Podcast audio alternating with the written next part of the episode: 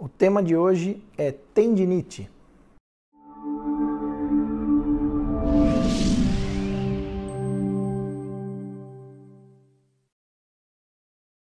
Outra queixa muito frequente no consultório do ortopedista é a tendinite. As pessoas têm dores nas articulações, nos punhos, nos ombros, por conta de inflamações no tendão. Os tendões são estruturas localizadas no final dos músculos e servem para aderir esse músculo nos ossos. E aí, quando o músculo se contrai, o tendão puxa o osso e esse osso faz o movimento da articulação. Por exemplo, a gente tem tendões nos dedos e no punho. Esses, esses tendões é que ajudam os movimentos da mão e do punho.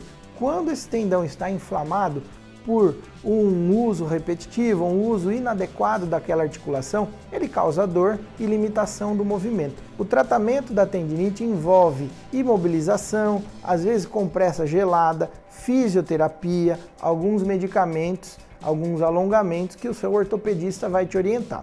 Se você conhece alguém ou se você sofre com esse tipo de problema, converse com o seu ortopedista para que ele te ajude no melhor tratamento possível. Obrigado, pessoal. Até a próxima.